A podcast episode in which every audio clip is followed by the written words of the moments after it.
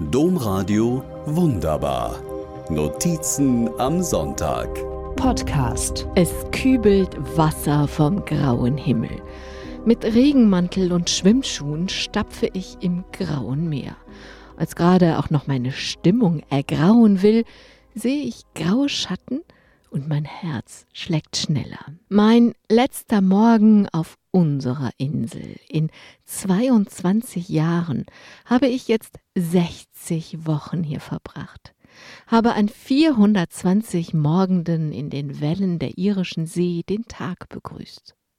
Habe über Sonnenaufgänge und goldenes Wasser gestaunt oder bin im kalten Wind und kaltem Wasser blitzlebendig geworden. Seit 1995 ist diese winzig kleine Insel vor der irischen Westküste unser Sommerziel. Nur ein altes Fischerhaus steht hier. Ansonsten gibt es nur Wind und Wellen, aber kein Strom und kein Trinkwasser. All die Jahre war die Insel unsere Zuflucht, ein kleines Paradies und in jedem Fall ein Segen. Aber all die Jahre haben die Winterstürme an Insel und Haus gezerrt, haben Löcher ins Dach gerissen und so Regen und Sand Einfallstore ins Haus gebahnt. Eigentlich wird das Haus auch gar nicht mehr vermietet. Der Fischer, der hier aufgewachsen ist, ist alt und krank und kann sich nicht mehr kümmern. Und dann kam auch noch Corona. Niemand konnte anreisen, um einen Traumurlaub zu erleben.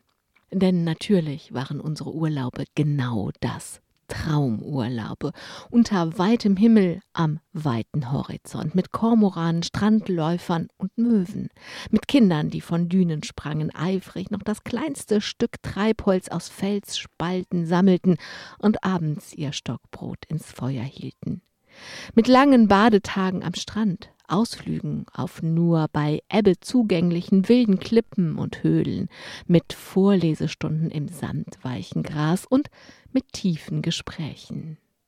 Diese Zeiten sind jetzt vorbei.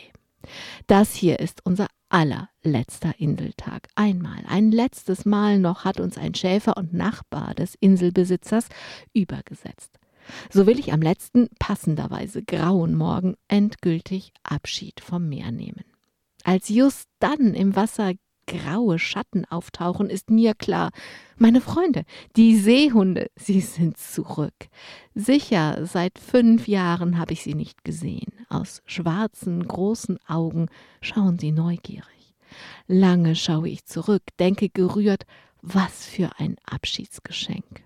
Als ich mich endlich losreiße, hat der Wind auch hinter mir den Himmel aufgeklärt und ob Sie es glauben oder nicht, aber über dem Haus steht ein leuchtender, vollständiger Regenbogen. Noch ein Geschenk, noch ein Segen, der mich wie über eine Brücke in mein Leben ohne Insel, aber voller wunderbarer Inselerinnerungen bringen wird.